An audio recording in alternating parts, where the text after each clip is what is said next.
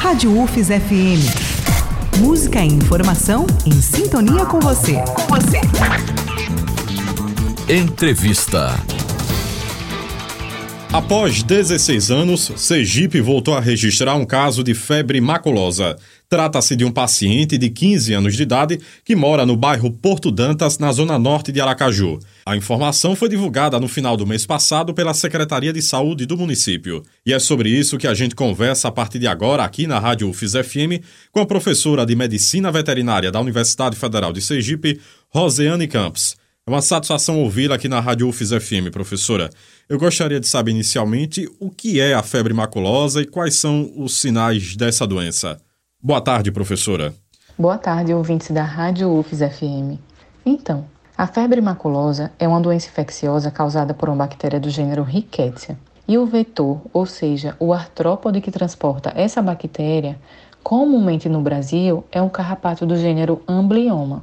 O amblioma cajanense é conhecido popularmente como carrapato estrela e ele é muito importante para a transmissão da bactéria, que é a Rickettsia, que causa a febre maculosa em humanos. Os principais sinais clínicos da febre maculosa são dor de cabeça, náuseas, vômitos, diarreia, dor abdominal, dor muscular, algumas manchas como pápulas nas regiões do punhos ou do tornozelo. São sinais clínicos comuns para diversas afecções, por isso é importante que o profissional da saúde ele faça uma boa anamnese.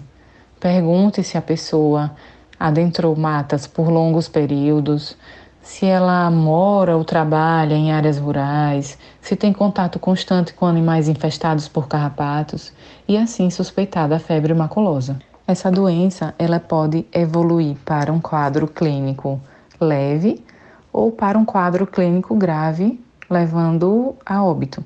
Depende, esse quadro clínico depende principalmente da espécie da bactéria, ou seja, a Rickettsia rickettsii, que é comumente encontrada no sudeste e no sul, ela leva a quadros mais graves. É, também depende do estado imunológico do indivíduo que foi acometido e depende do tratamento precoce.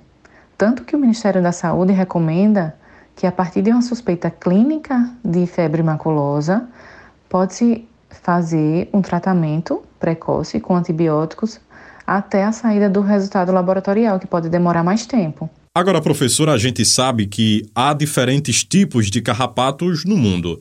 Todos eles são agentes transmissores da doença ou não? Como é que ocorre a transmissão da febre maculosa?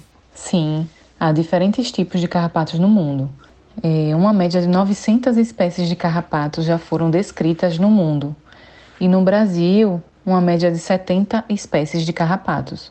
Porém, no Brasil, o principal gênero de carrapato, como eu falei anteriormente, que é vetor da Rickettsia, que causa febre maculosa, é o gênero Amblioma, que é comumente encontrado em equinos e capivaras, mas que pode infestar diversos mamíferos. Com relação aos cães, o carrapato que mais infesta cão é do gênero Rhipicephalus. Mas os cães, eles podem se infestar com carrapatos do gênero Amblioma, quando são cães não domiciliados, ou seja, cães de rua, ou cães semi-domiciliados que as pessoas soltam em algum momento do dia, e esses cães adentram áreas de mata, ou cães que vivem em áreas rurais com animais infestados com amblioma. Então, eventualmente, cães podem também ter carrapatos do gênero amblioma. Então, a transmissão da febre maculosa acontece pelo carrapato. Por quê? Porque os carrapatos, eles possuem peças bucais especializadas para perfurar e penetrar na pele dos mamíferos, no caso do ser humano. Além disso, a saliva dele, do carrapato, ele tem inúmeras substâncias que facilitam a hematofagia, ou seja, se alimentar de sangue, o repasto sanguíneo, e permite que esse carrapato permaneça fixado no, no ser humano durante longos períodos. Para que ocorra a transmissão da febre maculosa, são necessários de 4 a 6 horas de fixação desse carrapato na pele. E assim a bactéria, né, a Rickettsia, ela é reativada na glândula salivar e em seguida inoculada. Resumidamente, a infecção, a febre maculosa, não acontece após uma picada de carrapato, após um, repasto sanguíneo de carrapato. Precisa que esse carrapato permaneça no hospedeiro por mais de quatro horas. É importante lembrar que nem todos os carrapatos, mesmo que sejam do gênero Amblioma, albergam a bactéria. Existem carrapatos que não têm bactérias. Então, mesmo que a pessoa seja picada por um carrapato do gênero Amblioma, não quer dizer que ele vai estar albergando a rickettsia e causar a febre maculosa. Esse caso registrado no final do mês passado aqui em Sergipe, professora, foi apenas um dos mais de 50 que foram registrados em todo o Brasil no primeiro semestre deste ano. O que pode estar por trás desse aumento de casos em 2023? Como foi noticiado, né, em junho desse ano, a gente teve um surto de febre maculosa em uma fazenda, teve uma festa em Campinas. Mas essa região, ela já é endêmica para a febre maculosa. Ou seja, na região sudeste do Brasil, nos últimos 10 anos, nós tivemos mais de mil casos de, de febre maculosa. E no Nordeste, nos últimos 10 anos, 32 casos. Sergipe foi o primeiro caso agora, nos últimos 10 anos, agora em julho, confirmado para febre maculosa. Provavelmente, o paciente de Sergipe, ele teve uma bactéria que causa quadro clínico leve. A evolução do quadro dele foi leve, ela é uma bactéria menos patogênica, mas isso não está confirmado. O cenário epidemiológico da febre maculosa em Sergipe está sendo investigado pela Secretaria do Estado de Saúde, pelo Centro de Controle de Zoonoses, pelo Ministério da Saúde, para verificar realmente qual é a, qual a espécie da bactéria, qual foi o vetor, é, quem foi o reservatório, se foi equino, se foi cão, se foi próximo à mata, eles estão ainda investigando e fechando todo esse cenário epidemiológico. Com relação ao aumento de casos, nós devemos pensar em uma perspectiva de saúde única. Este é um conceito que a gente divulga no campus do sertão, né, através de grupos de estudo, projetos de extensão. É, o conceito de saúde única demonstra a integração dos animais, humanos e meio ambiente. Se um desses eixos adoecerem, todos adoecerão.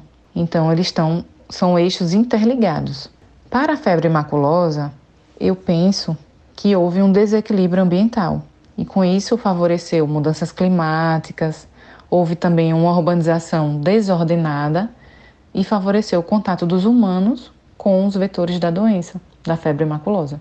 Outra dúvida, professora: quais fatores de risco podem ser associados à febre maculosa? O principal fator de risco é, pessoas que precisam adentrar áreas de matas ou estão constantemente em locais com pastos ou zonas rurais sem utilizar roupas adequadas. Então, para evitar é, o contato com o vetor, o ideal é que se usem roupas adequadas, roupas claras, roupas mangas longas, calças compridas, botas, tudo para proteger da, do contato com o vetor.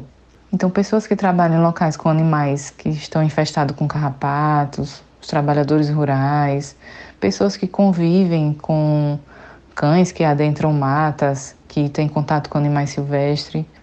Então, o principal risco realmente é estar em contato com o vetor. Diante disso, professora, qual é a principal estratégia mais adequada para combater os carrapatos diante desse risco de transmissão da doença? A principal estratégia né, para combater os carrapatos, principalmente, é controlar os carrapatos no solo e no ambiente, porque as fêmeas engurgitadas, as fêmeas que vão realizar a oviposição, elas colocam os ovos no solo.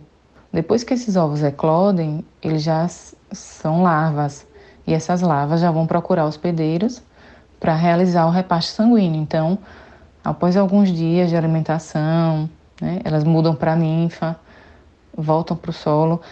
Então, o solo ele vai estar tá infestado. Além do animal, o solo vai estar tá muito infestado. Por isso que a preocupação é entrar em matas, em pastos. Então, precisa controlar o ambiente. Então, remover excesso de vegetação e material orgânico do solo, limpar os terrenos abandonados, par os parques, as praças que têm gramas. No domicílio, se tiver um cão infestado, utilizar carrapaticidas no ambiente. Para os animais, atualmente há diversos tipos de princípios ativos carrapaticidas e também diferentes formas de apresentação. Temos apresentações tópicas, sprays, puron, que coloca no dorso do animal, injetáveis, comprimido de ação sistêmica. Então, tem uma, uma grande quantidade de carrapaticidas que pode ser adaptado de acordo com o animal que vai ser tratado.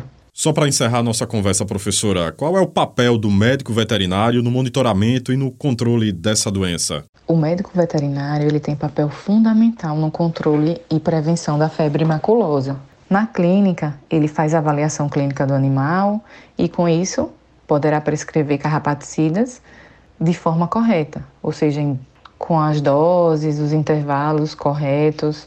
Poderá orientar os tutores e proprietários sobre as formas de prevenção de carrapatos e também o médico veterinário pode atuar na saúde pública, na prevenção e promoção da saúde humana, monitorando os casos de febre maculosa, observando o cenário epidemiológico do município, do estado. Inclusive, eu queria citar que aqui em Sergipe nós temos uma médica veterinária que atua na Secretaria do Estado da Saúde de Sergipe e trabalha no Programa de Controle e Prevenção da Febre Maculosa. Professora Rosiane Campos, foi muito bom ouvir aqui na Rádio UFIS FM. Obrigado pela entrevista. Eu agradeço o convite. Obrigada aos ouvintes pela atenção e estou à disposição para questionamentos sobre o tema. Josafa Neto, para a Rádio UFIS FM.